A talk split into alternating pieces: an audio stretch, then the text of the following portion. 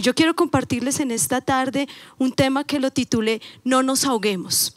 Y he sentido mucha compasión por los jóvenes en este tiempo. ¿Por qué? Porque creo que no ha sido tan fácil eh, pasar estos más de 100 días, más de 100 días encerrados en las casas. Algunos eh, posiblemente no viven en lugares tan grandes, eh, posiblemente viven en lugares más pequeños, pero sé que a veces algunos están pasando un momento más difícil porque están viviendo de pronto con problemas con sus padres, de pronto están viendo el conflicto financiero y bueno, yo tuve una gran experiencia en este tiempo con mis hijos que los amo, los adoro, que creo que les ha tocado un poquito fuerte este tiempo en la casa, pero han sido tan pacientes con nosotros. Y un día eh, el pastor César me llamó y me dijo, eh, bueno, Erika, te cuento, va a estar el seminario de alabanza, y va a estar, bueno, me dijo los invitados, y me dijo, iba a estar Fernandinho. Y yo, wow, pastor, qué bendición. Y me dijo, iba a estar Eriquiña. Entonces yo le dije, no, pastor, pues la verdad yo no, no creo que yo vaya a estar porque lo mío no es cantar. Eso no es lo mío. Me dijo, no, Eriquiña no, cantaletiña. Y ya me dio una risa porque en serio, no llevábamos ni creo que 30 días o 40 días que estábamos en ese tiempo. Y cuando yo colgué, yo me examiné a sí misma y yo dije, Señor, ¿será que estoy muy cantaletosa? Y mientras le contaba esto a mis hijos, mi hijo Daniel dice, uy, Señor, gracias por hablarle al pastor César. Gracias, mi mamá, es que tú eras una antes de la cuarentena y ahora eres otra. Y definitivamente a veces no, no fue fácil esos primeros días, esos primeros meses de trabajo trabajar en casa, de hacer tantas cosas en la casa, asumir labores de la casa, eh, empezar emprendimientos. Entonces realmente no fue tan fácil desde un comienzo, pero quiero decirles que el Señor tiene algo grande para ustedes, algo grande, algo poderoso. Yo pensaba en algo y yo decía, digamos, muchos cuantos desearíamos de nuevo estar en un restaurante, ir a comer una deliciosa hamburguesa cuando salían de la, de la reunión de jóvenes, eh, ir a comer, pero ahora nos tocó, como lo decíamos antes, me lo empaca para llevar. ¿Sí se acuerda esa frase? Me lo empaca para llevar. Entonces uno como que si dejaba algo le decía, me lo empaca para llevarlo. O a veces uno llegaba y decía, me lo empaca que voy a comer en la casa. Y empacar para llevar es más barato y más cómodo. Y mire, le empacaron la convención para llevarla para la casa. Imagínese esa bendición. Más cómodo y más barato. Pero yo le estudiaba un poquito más allá y yo decía, cuando uno dice me lo empaca para llevar, y yo pensaba en esto, es increíble porque cuántos extrañamos la iglesia. Yo extraño la iglesia. Cuando pensaba en la convención de jóvenes, yo decía, ¿cómo extraño? Eso es cuando se hacían aquí todos adelante, que ya era miedo, parecía que se estuvieran ahogando, sudaban. ¿Cómo extraño ese olor? Ese olor típico de, de una mezcla, una mezcla entre pie, entre sudor, entre aliento. E, era una cosa que, que la extrañamos, hermano. Dígame, si usted no lo extraña, yo lo extraño, pero esta vez nos tocó, me lo empaca para llevar. ¿Pero qué significa eso? Que usted realmente tiene que llevar a Jesús a su casa, que realmente usted tiene que llevar a Jesús a su familia, que realmente usted tiene que llevar a Jesús a su, a, su vida, a su carácter. Este es el tiempo de hacerlo. Entonces, eso significa esta convención, que te va a llevar la palabra a tu casa, pero realmente para que te alimentes y te alimentes bien. Y ya que estamos a este camino a la convención, yo pensaba que muchas cosas se presentan en este tiempo que quieren ahogar nuestra fe. Y, yo determiné que a mí nada me iba a ahogar en este tiempo que yo no me iba a dejar ahogar, que yo no iba a dejar que mis hijos se ahogaran, que yo no iba a dejar que mis sueños se ahogaran, que yo no iba a dejar que mi propósito, mis finanzas se ahogaran, porque pareciera que viviéramos lo que estaba viviendo Noé. Y cuando tú miras la palabra en Mateo 24, versículo 37, dice, porque como en los días de Noé, así será la venida del Hijo del Hombre. Y a mí me impactó este texto cuando yo lo estudiaba, porque dice, pero como en los días de Noé, así será la venida del Hijo del Hombre. ¿Quién es el Hijo del Hombre? De Jesús. Va a venir, va a venir un momento, va a venir por nosotros y Dios nos está preparando para una segunda venida de nuestro Señor Jesucristo. Pero cuando dice, y será como en los tiempos de Noé, ¿cómo fueron los días de Noé? ¿Cómo fueron esos días? Y encontré unos textos que a mí me llevaron a entender que yo no podía dejarme ahogar en esta pandemia mundial. No nos podemos dejar hogar, nos tenemos que elevar. Querido joven, el enemigo le ha querido meter a usted en la cabeza las noticias. Eh, lo que usted está siguiendo, las redes. A veces hay tantos mensajes que te están diciendo, usted nació en el tiempo equivocado, usted nació en el momento equivocado, usted está viviendo el tiempo más aburrido de la humanidad, pero yo quiero decirle que no es así. O usted determina elevarse o ahogarse. No hay más. Aquí o nos elevamos o nos ahogamos. Y lo que Dios está preparando para esta convención es el tiempo para que nosotros podamos elevar nuestra fe elevar nuestro carácter, elevar nuestro cristianismo. Y cuando tú miras la palabra en Génesis 7, le voy a decir, ¿cómo fueron esos días? ¿Cómo fueron esos días de Noé? Y dice en el versículo 4, voy a empezar a leer y después me voy a pasar al versículo 10 porque dentro de los siete días yo haré llover sobre la tierra cuarenta días y cuarenta noches y borraré de la superficie de la tierra todo ser viviente que he creado. Y Noé hizo conforme a lo que el Señor le había mandado. Paso al versículo 10. Aconteció que en los siete días las aguas del diluvio vinieron sobre la tierra el año 600 de la vida de Noé, el mes segundo, y a, los y a los 16 días del mes, en ese mismo día se rompieron todas las fuentes del agua del gran abismo y las compuertas del cielo fueron abiertas y cayó la lluvia sobre la tierra por 40 días y 40 noches. Cuando yo leía esto dice que vino tal lluvia durante 40 días y 40 noches que dice que se inundó y que mató todo lo que tenía carne. Yo estudiaba un poquito sobre esa clase de lluvia porque hay ciertas lluvias muy diferentes en la Biblia. En la Biblia habla de la lluvia temprana, de la lluvia tardía, pero aquí habla de una lluvia que tiene un significado y un nombre que significa Geshem. Y esa es una lluvia que mata todo lo que es carne. Mata todo lo que es carne. Todo lo que es carne se ahogaba. Esa era la lluvia Geshem. Y pareciera que estuviéramos viviendo esa clase de lluvia con esta pandemia. Una lluvia que mata todo lo que es carne. Pero me impacta lo que dice la palabra en el texto, en el versículo 17 del mismo texto, del mismo capítulo 7. Dice, entonces vino el, diluvio sobre la tierra por 40 días y las aguas crecieron. Y alzaron el arca y ésta se elevó sobre la tierra. Las aguas aumentaron y crecieron mucho sobre la tierra y el arca flotaba sobre las superficies de las aguas. Esto fue lo que a mí me impactó.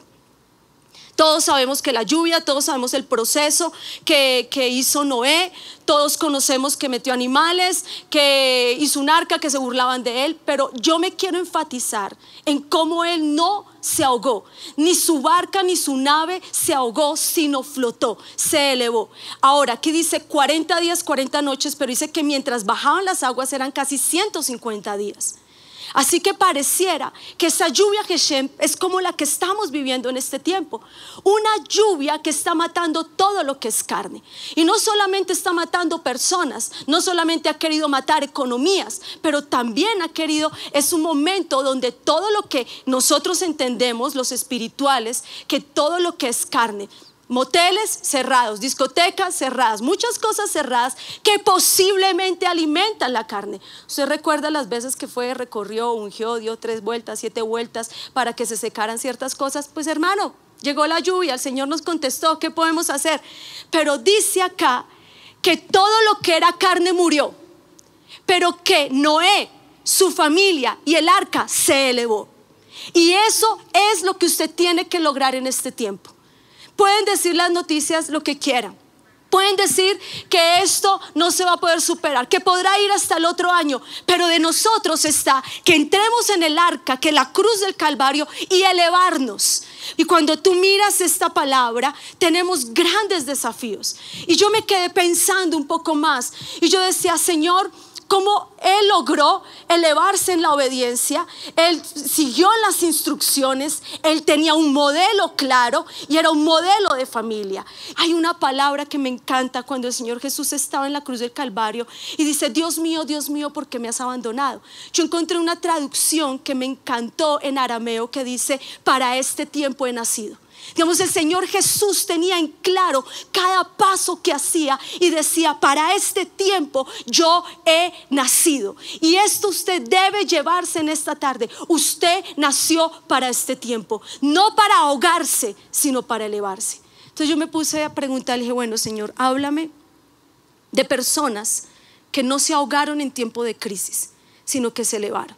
Y sé que usted conoce muy bien el apóstol Pedro en Mateo 14, versículo 30, donde dice, voy a estar leyendo la, la Biblia de las Américas, dice, pero viendo la fuerza del viento, tuvo miedo y empezando a hundirse gritó, Señor, sálvame. Al instante Jesús extendió la mano y lo sostuvo. Noé, modelo completo, trabajó para que nadie se quedara por fuera, de acuerdo a la norma y la orden que Dios le había dado. Se elevó, no se dejó ahogar, pero aquí yo veo otro, Pedro. Cuando tú ves a Pedro, dice que él sintió la fuerza la fuerza del viento y tuvo miedo. Y hay momentos en la vida donde viene una fuerza que te quiere mover. Y en este tiempo se han movido muchas fuerzas se mueven, se mueven fuerzas de noticias, se mueven fuerzas. Algunos de los que me están escuchando tienen familiares que posiblemente se contagiaron. Algunos están viviendo la fuerza de que su papá le redujeron el salario y usted no tiene cómo entrar a la universidad. A mí me encantaría que usted escribiera allá en YouTube cuál ha sido la fuerza del viento que usted ha estado viviendo, porque creo que siento una responsabilidad en esta tarde, es interceder por esas necesidades. No lo puedo hacer ahorita, pero yo sí puedo entrar a la transmisión y verla y después orar por eso. Tómese un momento que usted diga, pastora, yo he sentido la fuerza del viento porque estoy viviendo esto en mi casa. Yo siento la fuerza del viento porque estoy, me estoy contaminando posiblemente con algo. Y es importante ser sinceros. Mire, jóvenes, a mí me impactó una de mis discípulas, porque en uno de los discipulados del pastor César del miércoles del entrenamiento, él dijo una frase, sea sincero con su líder. Y ella me manda un mensaje y me dice, pastora, yo quiero contarte que, que, es que tú me pediste que hicieras tal cosa, pero es que yo no me siento cómoda con eso y pues yo quiero ser sensible, sincera. Claro, como no, no me tenía de frente, pues es más fácil por mensaje. Y pues ya uno por Zoom, ¿qué puede hacer? Nada. Pero yo lo entendí. Me alegró que fuera sincera conmigo. Me alegró que fuera ella. Me dijo, yo quiero disfrutar hacer las cosas, pero es que esto no lo disfruto. Esto que tú me estás pidiendo no es como lo mío. Y yo por un momento como que en mi carácter, como que, ah, me molesté, pero después dije, no, Señor, gracias. Porque yo quiero salir con un pastorado diferente de esta pandemia. Yo no quiero que la gente a mí me siga aparentando que le gusta todo lo que yo le digo cuando es una carga para ellos sino que realmente puedan gozarse de lo que están haciendo, porque Jesús siempre se gozó y siempre eh, respetó la identidad de sus discípulos y les dio el lugar que ellos tenían y los dejó que crecieran en lo que ellos eran, no en el modelo que solo él tenía. A cada uno lo respetó y a cada uno lo paladió. Estos ya son textos paladear, textos de mujeres que van para los 40 años. Los de para abajo no saben. Porque aún a Pedro, conociéndolo, no, no, no, no fue, lo, lo amó como era. Lo amó lo emocional que era. Lo entendió, lo comprendió y lo corrigió, pero lo ministró. No lo dejó sin formación. Y de pronto tú estás viviendo una tormenta, está sintiendo el viento, no es tiempo de quedarse callado, es tiempo de gritar por ayuda. Necesitas gritar por ayuda, porque vas a encontrarte con una fuerza, vas a encontrarte con un miedo y te vas a pensar a sentir que te estás hundiendo. Y algunos están sintiendo el agua de la pornografía en el cuello. Algunos están sintiendo el agua de la depresión en la boca. Algunos ya les está entrando el agua por la nariz y la están botando por la boca. Algunos ya se les llenaron los pulmones de agua de los peligros que están viviendo. Y así estaba Pedro. Dar pasos de fe no es fácil cuando tú no tienes todo. Cuando tú tienes comodidades.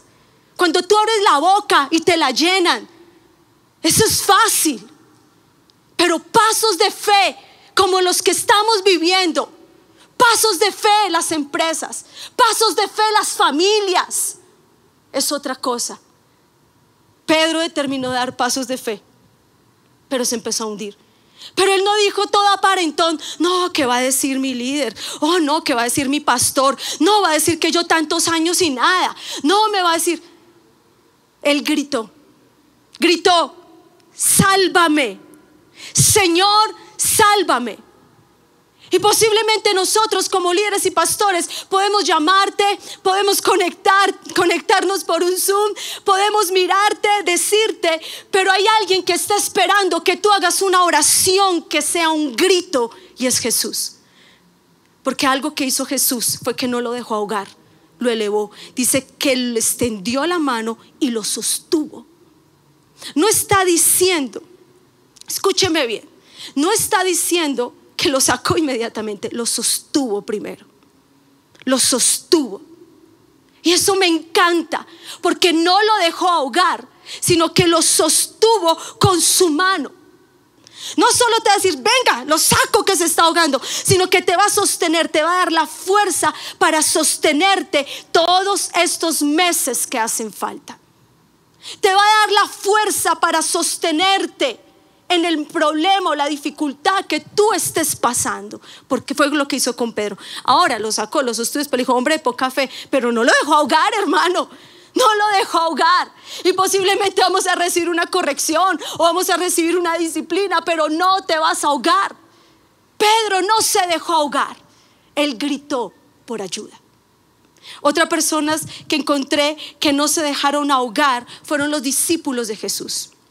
En cuanto tú miras la palabra, en Lucas 8:14, dice, dice el texto que la semilla que cayó entre los espinos son los que han oído y, y al continuar su camino son ahogados por tres cosas, preocupaciones, riquezas placer y placeres de la vida. Tres cosas, escúchame muy bien, joven. Noé no se dejó ahogar por una lluvia Geshen, sino se elevó. Pedro no se dejó ahogar por los vientos, por las, por las fuerzas del viento, ni porque ya se estaba hundiendo, sino gritó y no se ahogó. Jesús lo sostuvo. Pero cuando tú miras acá, dice que aquí explica la semilla, explica sobre el poder de la semilla y le explica a sus discípulos. Y aquí no le está hablando nuevos. Aquí no le está hablando al que hasta hoy se está conectando simplemente. Aquí le está hablando a los que llevan, que han oído y han continuado un camino con Jesús. Algunos que hasta son hijos de líderes o posiblemente hijos de pastores, que han oído, que han continuado, pero dice que se ahoga algo en ellos y cuando dice que se ahoga la semilla, está hablando de la semilla de la palabra. Y cuando está hablando de la semilla de la palabra, hay algo que yo veía, por ejemplo, con mi hijo mayor. Él se le cerró la puerta en algo. Entonces él pensaba y yo lo veía batallando un poco, pero cuando fui a hablar con él le dije, Dani, tú tienes una promesa. Y él se quedó pensando. Yo le dije, porque la promesa tiene tanto poder que llega el tiempo donde tiene que dar fruto. Y eso es importante, joven. Tienes que tener una semilla, una palabra. Y eso lo explicaba la pastora Emma Claudia el día de ayer en el seminario cuando decía, yo sembré la semilla, la promesa en mis hijas. Y fue siempre esa palabra la que les hice aprender y memorizar. Porque ahí hay una semilla. Va a haber una promesa para tu vida, pero tú tienes que tener cuidado porque va a querer el mundo ahogarla. Va a querer esta pandemia ahogar la semilla, la promesa. Y cuando yo voy a la promesa de mi hijo y empiezo a orar con la promesa de mi hijo, se abre una luz, se abre una puerta. Y eso es lo que el Señor está esperando que tú hagas, joven, que te aferres a una semilla, a una promesa. Y en esa promesa es la que te va a abrir la puerta. Pero dice que hay tres cosas que pueden suceder para que se ahogue esa semilla. Y aquí habla el texto. Dice las preocupaciones. Cuando tú miras la palabra preocupación, dice que es cadena de pensamientos continuos e incontrolables sobre el peligro y el futuro. Piensa por un momento. Tienes una promesa, te levantaste hoy, leíste la Biblia, sentiste que, uh, esa es mi palabra, pero vino una preocupación. No tengo para inscribirme a la universidad. Tengo una preocupación mi papá está tosiendo mucho, tiene un poquito de fiebre, si le duele el cuerpo, no, no siente olfato, no siente gusto, y ya empieza la preocupación. Y empieza ese, ese, ese ataque, dice, continuo de pensamientos incontrolables. Entonces, ¿qué sucede? Que se empieza a ahogar la promesa. Se empieza a ahogar. Se empieza a ir ya empiezas a temblar y la preocupación muchas veces no te deja dormir, no te deja descansar. Entonces ahí se empieza a ahogar la semilla de la promesa que produce fe. Lo único que produce fe es la promesa. Es lo único, joven.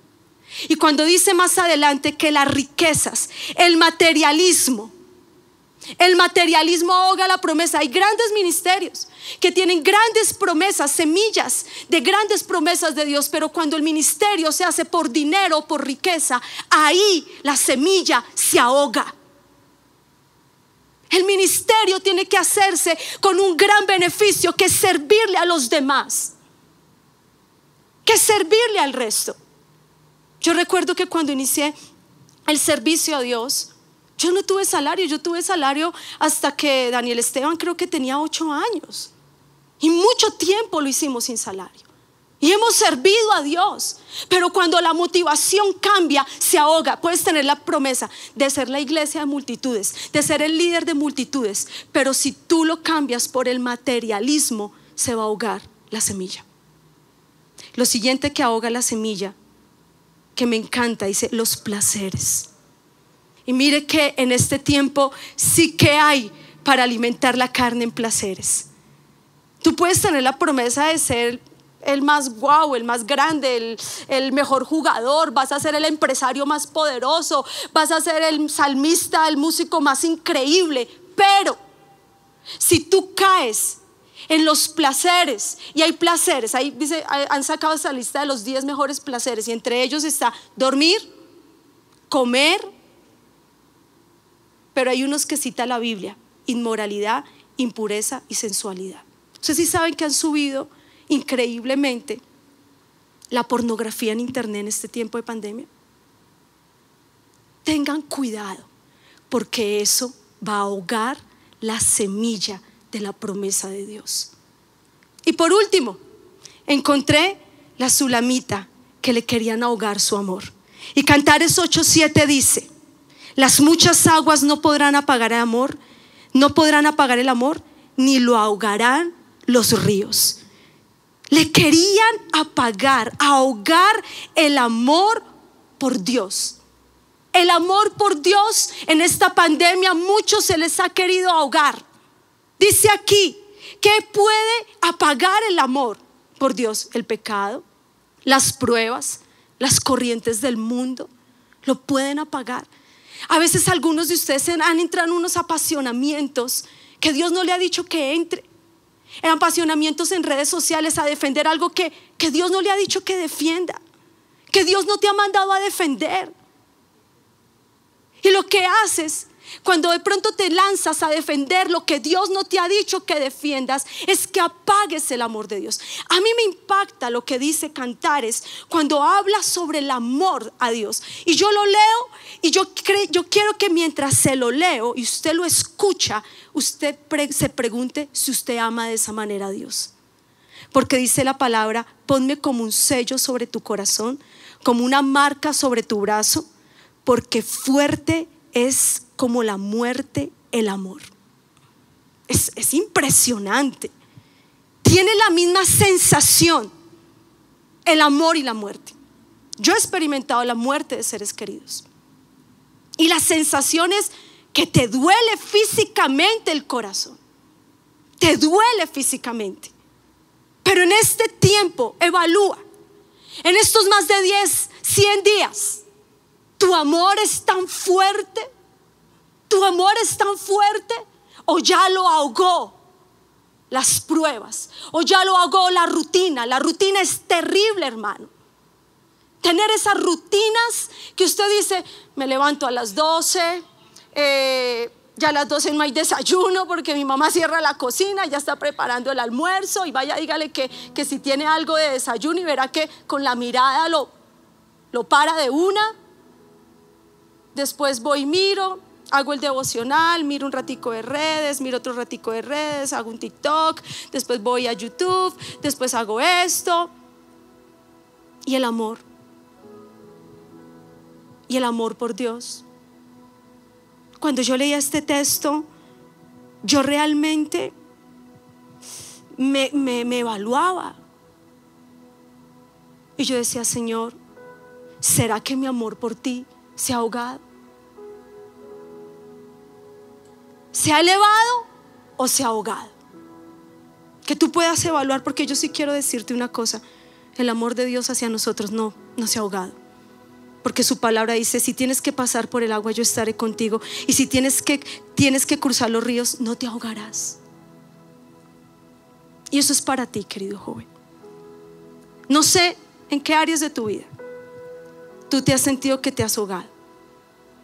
De pronto, como Pedro, ya estás broncoaspirando, ya estás con el agua en los pulmones. Hoy tienes que gritar, Señor, sálvame. Pero no esa oración porque yo sé cómo oran a veces en las casas. Ah, mm, mientras tanto chatean con el uno, juegan con el otro. ¿Te está ahogando? La semilla, la promesa con la que empezaste este año se ahogó por la preocupación, se ahogó, se ha estado ahogando posiblemente por las riquezas, porque de posiblemente estás tan ocupado, aunque yo la verdad a veces pienso, yo pensando dentro de mi, mi, mi, ministerio para no tocar otros, yo decía, así que ahogados, ahogados por las riquezas no es que estemos, pasemos al otro, ahogados por los placeres. ¿Cuántos, ¿Cuánta libertad te has dado en placeres en estos más de 100 días? o posiblemente tu amor se ahogó por Dios. Por, eso necesitas correr como Noé para que más entren a esta arca para elevarnos y no ahogarnos. Que tú digas, yo no me voy a dejar ahogar, yo me voy a elevar.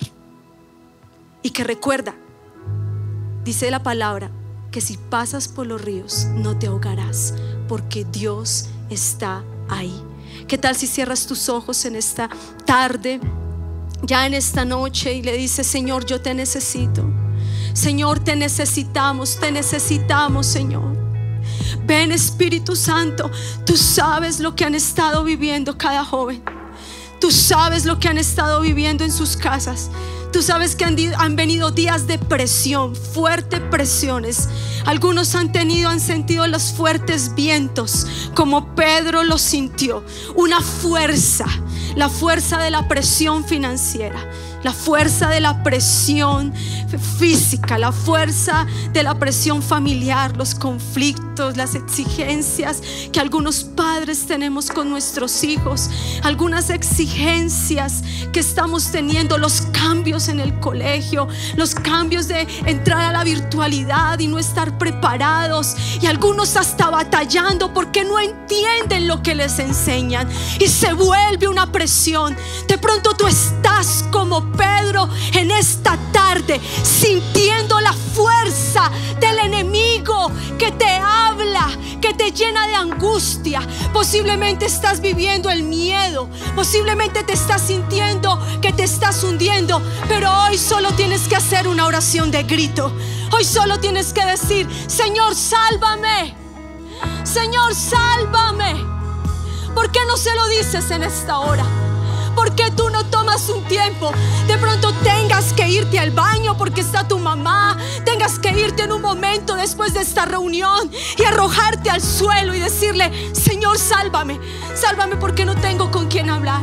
Sálvame porque me es difícil contarle de mis debilidades a mis padres. Sálvame porque es difícil contarle a mis amigos. Sálvame porque no tengo posiblemente un líder que acepte mis debilidades.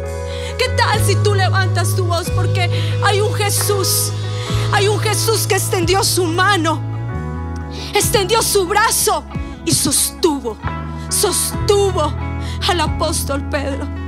Y quiero decirte que el brazo de Dios se extiende en esta tarde sobre tu vida.